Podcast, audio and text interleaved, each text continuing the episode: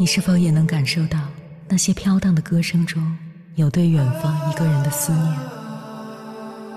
你是否也有遗憾？那些装进信封却始终没能寄出去的千言万语？你是否也走过从南到北那漫长的路？遇见，也错过那东来西去的人。当往事随风，亦成风。凌晨时分，跨越千山万水，讲述和倾听我们的故事。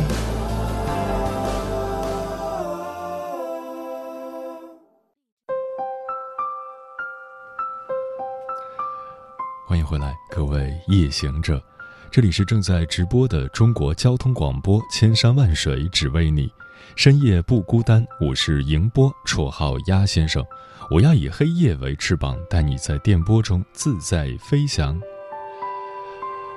前几天是大雪节气，最低气温又降到零度以下了。北京的天气还可以，天空蓝得通透，但午后的风和日暖过了五点就转瞬即逝。在户外坐久了，就会觉得寒意袭来，手脚冰凉。公园里稀稀落落的花丛和满地落叶，透露出某种若明若暗的隐喻。季节的变迁已无法挽回，我们的内心是不是也在试图挽回些什么呢？周二晚上和在欧洲工作的朋友聊天，他说感觉最近越来越喜欢冬天了，因为冬天的空气在哪里都是一样的。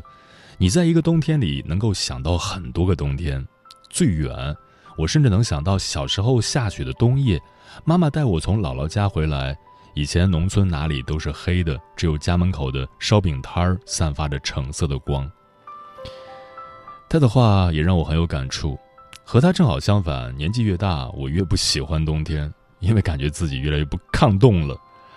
其实我羞于承认的是，自己越来越想家了。受疫情影响，加上工作繁忙，我有三年零四个月没有回家了。在冬天的夜里，有谁不想家呢？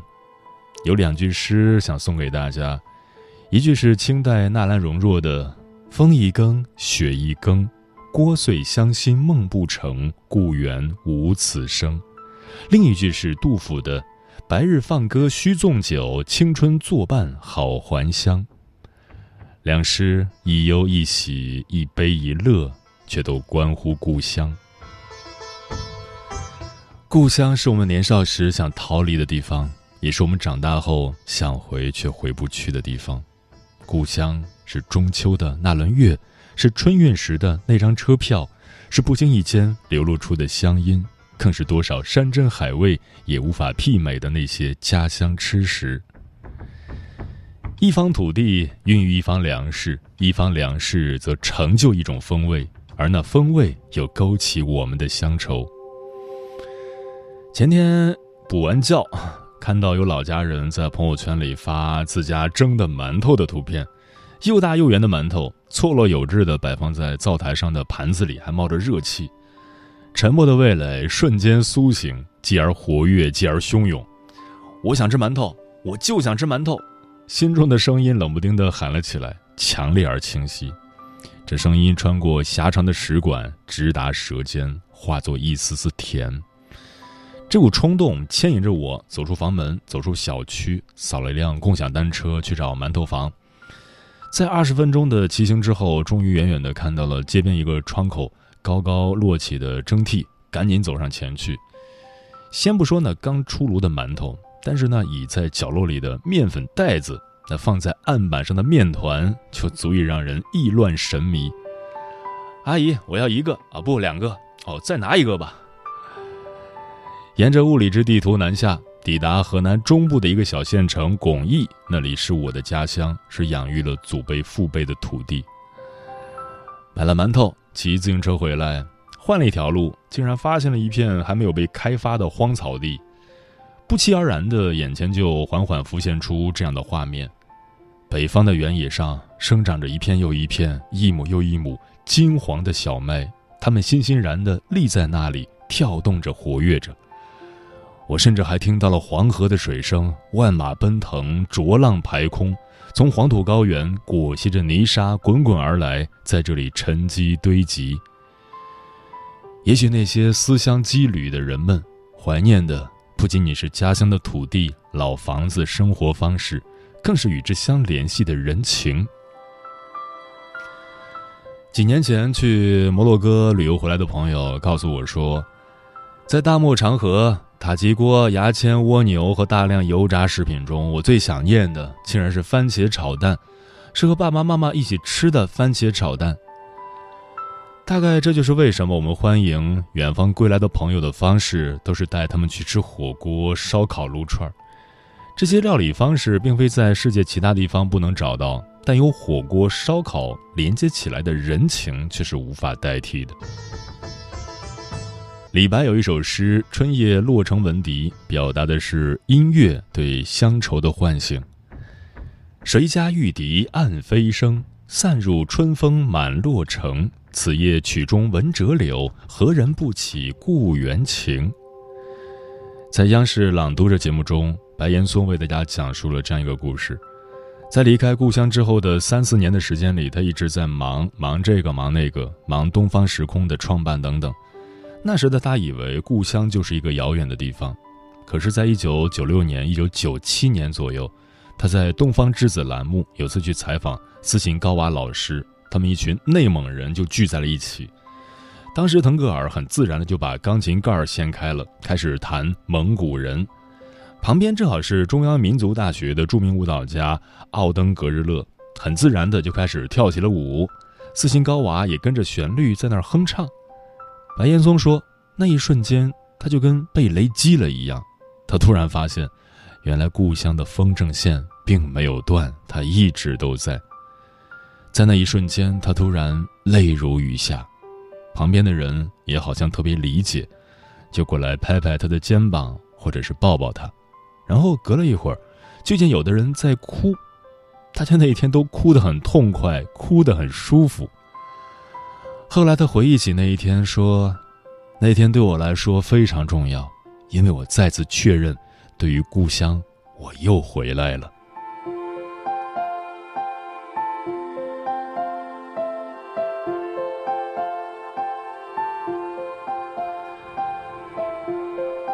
这里是正在陪伴你的中国交通广播，千山万水只为你。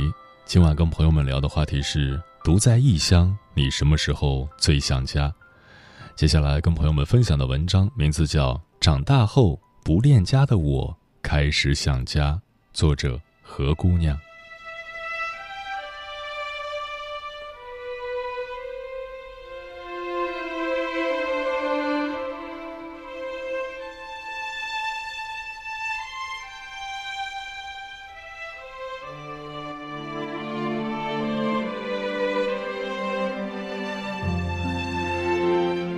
很多年前，朋友问我：“你长大想去哪儿？”那时我说：“不知道，去哪儿都行，反正绝对不要回家。”好像从不再因为爸爸妈妈晚接我回家就哭泣开始，我就再也没有恋过家。高中住宿，舍友每次给家里打电话，都偷偷的在被子里抹眼泪，只有我整天没心没肺的，从来不打电话。刚上大学的时候，别的离家里比较近的同学一放小长假就坐着火车回家，我明明坐两个小时火车就能见到爸妈，却只等放了寒暑假才回趟家。今年是我来北京的第三年，突然觉得北京真是个神奇的地方，它让人学会坚强，它让人迅速成长，它让我这个从来不恋家的人变得越来越想家。在家乡的时候，我们每个人都像个关系户，想去哪里上学，想去哪里看病，想去哪里办证件，七大姑八大姨总有熟人可以让你快点把事情做完。大家好像都认识，不用走人情，不用处关系，一切早就在那里。北京，他主动的把这一切都替你丢掉了，在逼你长大和独立，在胁迫你学会依靠自己。家乡不在北京，却生活在这里的我们，就像是和这个世界格格不入的外人。从前我总觉得，拿北京和北漂抒情的作者都是打感情牌、矫揉造作的 loser。直到自己作为外地人，在这个偌大的都市开始生活，才明白心酸不只是说说而已。二零一八年冬天，我肚子绞痛，直不起腰来。第一次进入北京的医院，我不知道该先做什么，或者去哪里看我的病，只记得挂号花了五十块钱，还有坐班的男医生长得很好看。后来感冒了，去药店买药，药房不让开处方药。最后咬牙买了一盒用于消炎的中成药，四十九块五。我口袋里一张五十块的现金，最后成了一个五毛钱的钢镚儿。二零一九年夏天，我去补牙，躺在牙椅上两个小时不到，花了三千块钱。突然觉得很有意思，逼迫我自己健康生活的不是自律自觉，而是实在不想把大把的钱拿来看病。还有，不想因为生病而耽误工作。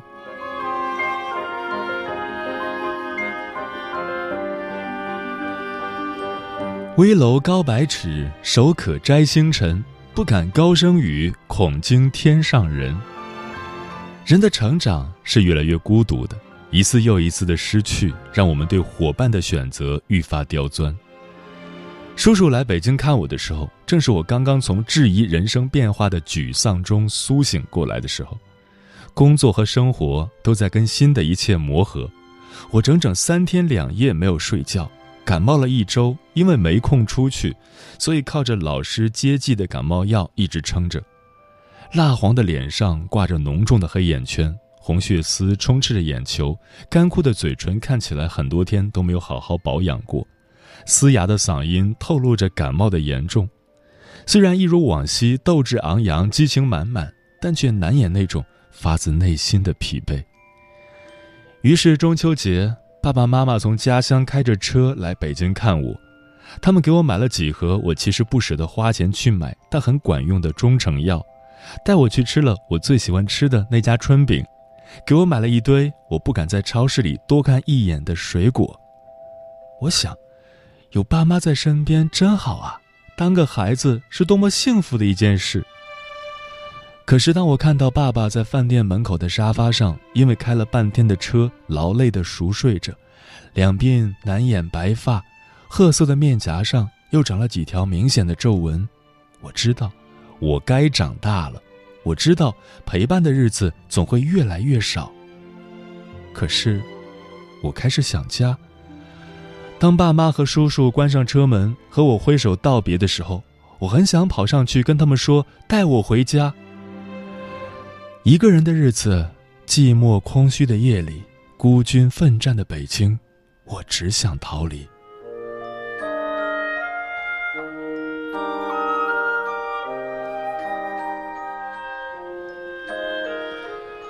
家是什么？课本里有很多的答案。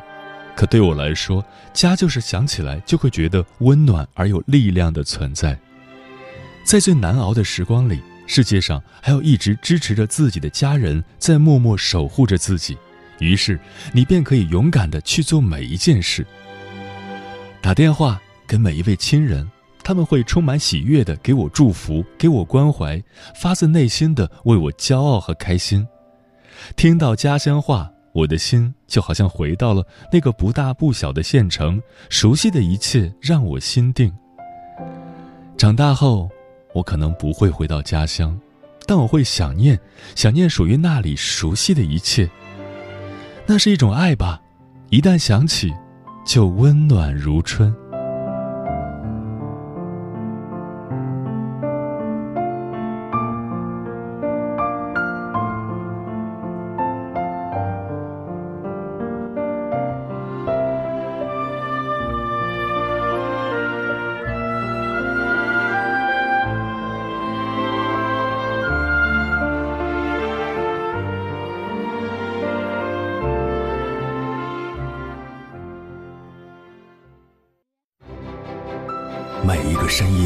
都有浓浓思念，每一段青春都有万水千山，千山万水只为你，千山万水只为你，正在路上。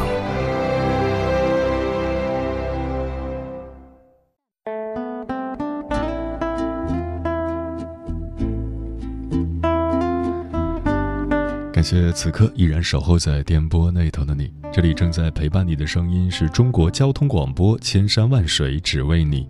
我是迎波，绰号鸭先生。我要以黑夜为翅膀，带你在电波中自在飞翔。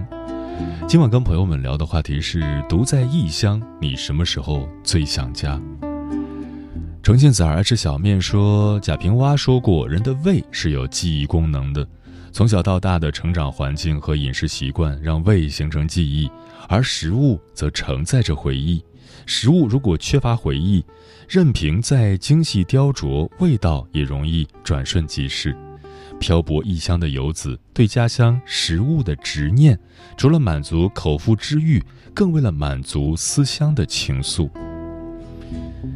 许岩说：“每年的中秋佳节最想家，一年中。”阖家团圆的日子，却不能陪伴父母和孩子。平日工作里受到委屈，第一个想到的也是家。只有家，才能够容下自己所有的委屈和辛苦。蓝雨心飞说，在外的日子，每分每秒都好想家。喵了个咪的喵说，昨天一个人住院，听到一首歌是妈妈的吻，一开口，眼泪就止不住的往下流。好想给妈妈打电话，好想妈妈能抱抱我，可是现在因为疫情管控，来医院好麻烦，不能让妈妈担心，就自己抱着枕头哭了很久很久。翱翔阔影说：“想家就是感觉很遥远，但又突然很近，无法自拔。我们一直都在逃离家乡的路上，很矛盾，有没有？”专吃彩霞的鸟儿说：“夜深人静时最想家。其实无论我们长多大，走出去有多远，父母的爱从来没有离开过我们。有那样一句话：多大的孩子操多大的心，真的是这样的。这世界上我们唯一不能辜负的，就是带我们到这个世界上来的父母亲。只要我们拿出父母对我们的爱报答他们，他们就会很知足了。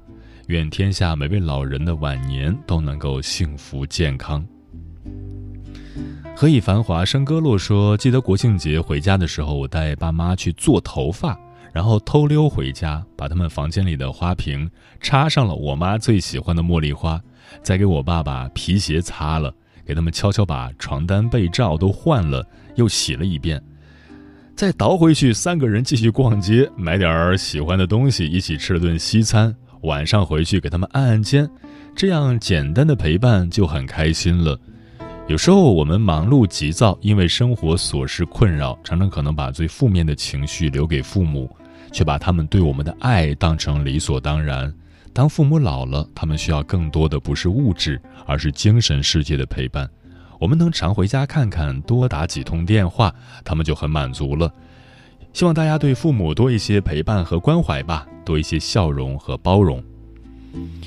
双心小妹说：“如果把人生看作四季，那么家就是轮回在四季中交替在身上的衣服；如果把人生看作一次漫长的旅行，那么家就是旅途中栖息的温馨驿站。”南风知已说：“昨晚睡到一半就醒了，忽然想起已经过世的父亲，想起自己小时候，时光飞逝，再过几天就是爸爸的忌日了。”真的好想爸爸，好想念以前的家。live 倒开门说：“以前常年在外，时常想家念家；如今天天在家，却想着出去奔波。”风染红霞说：“读书的时候在学校，一听到放假就激动的不行，立马收拾东西回家。当时班主任还说，以后你们长大了就不会那么想回家了。”当时我却不这么认为，无论多大，家都是我们最爱的地方。直到现在，在外漂泊，家还是我最想念的地方。逢年过节的时候，都想着回家，特别是临近年末的时候，回家的冲动一直在心里盘旋着。Farewell 说，每逢过节的时候就特别想家，虽在他乡，但还是希望远方的家人都好好的。也希望能够早点回去和家人团聚，多抽时间陪伴他们。陈阿猫说：“家是不是像婚姻这个围城一样，外面的人想进去，里面的人想出来？年幼的孩子离开了父母的视线，会吓得哇哇大哭；长大后讨厌父母的唠叨，想出去放飞自我闯天下。可是当离开了亲人的怀抱，才知道家的温暖。饿了会想念妈妈做的饭菜，倦了会想念家里那张温暖舒适的床。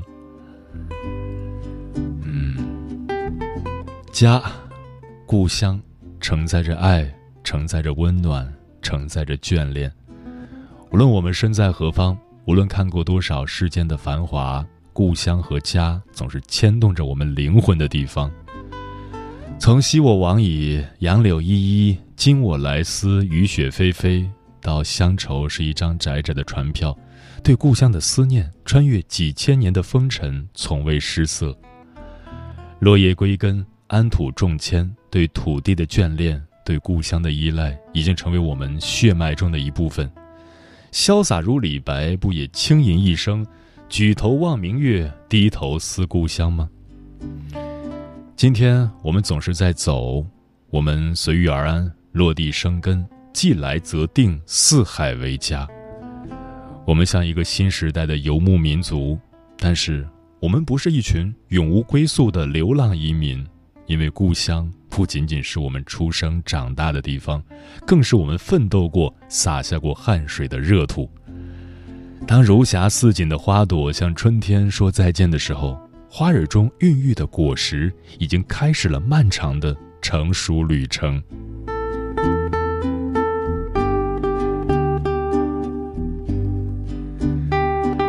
时间过得很快，转眼就要跟朋友们说再见了。感谢你收听本期的《千山万水只为你》。如果你对我的节目有什么好的建议，或者想要投稿，可以关注我的个人微信公众号和新浪微博，我是鸭先生乌鸦的鸭，与我取得联系。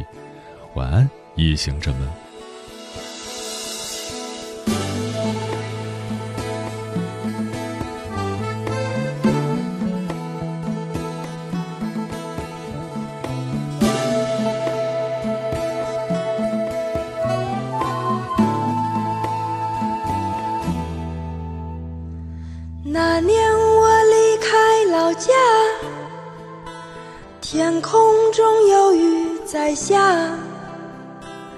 肩上的背包沉沉的，装满外婆的牵挂。我看到她眼中有泪花，风中飞着她的白发，拉着我的手啊，轻轻的，还有说不完的话。小鸟儿在叽叽又喳喳，催我出发。田间的小路坑坑洼洼，我走走又停下。老家。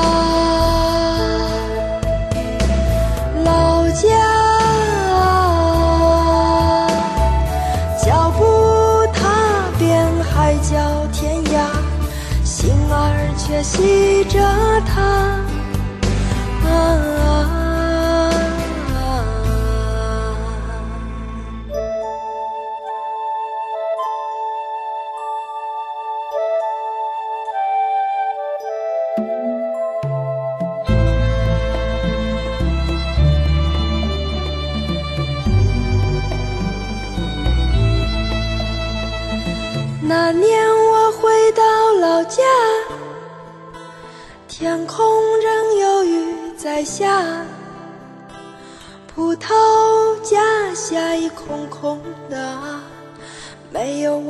讲童话。恍惚中我又见到她，微笑着对我说话，温暖的手啊，轻轻地抚过我流泪的。脸颊，小河边的树叶儿沙沙，那是外婆在说话。老广播还在咿咿呀呀可我再也见不到它老家老家啊脚步踏遍海角天涯心儿却系着它